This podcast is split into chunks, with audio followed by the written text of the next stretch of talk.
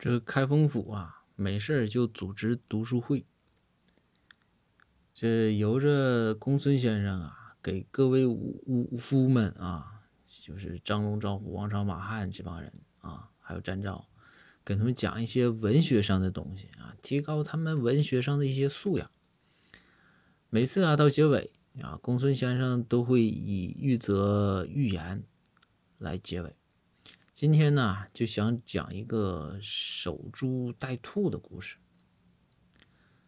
这公孙先生啊，就讲说有一只兔子啊，就这个有应该是一个樵夫嘛，对吧？他砍柴，然后有个兔子啊，说这个要撞到这个树墩上。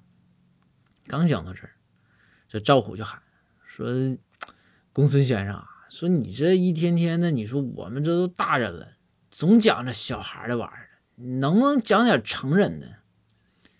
这公孙听完之后说：“说赵虎，行，赵虎啊，你有这个要求，哥就满足你。好，哥从头讲啊。说这个守株待兔的故事，就是有一个樵夫啊，这个砍柴，有一只兔子啊，有一只没穿衣服的兔子撞到了树墩上。”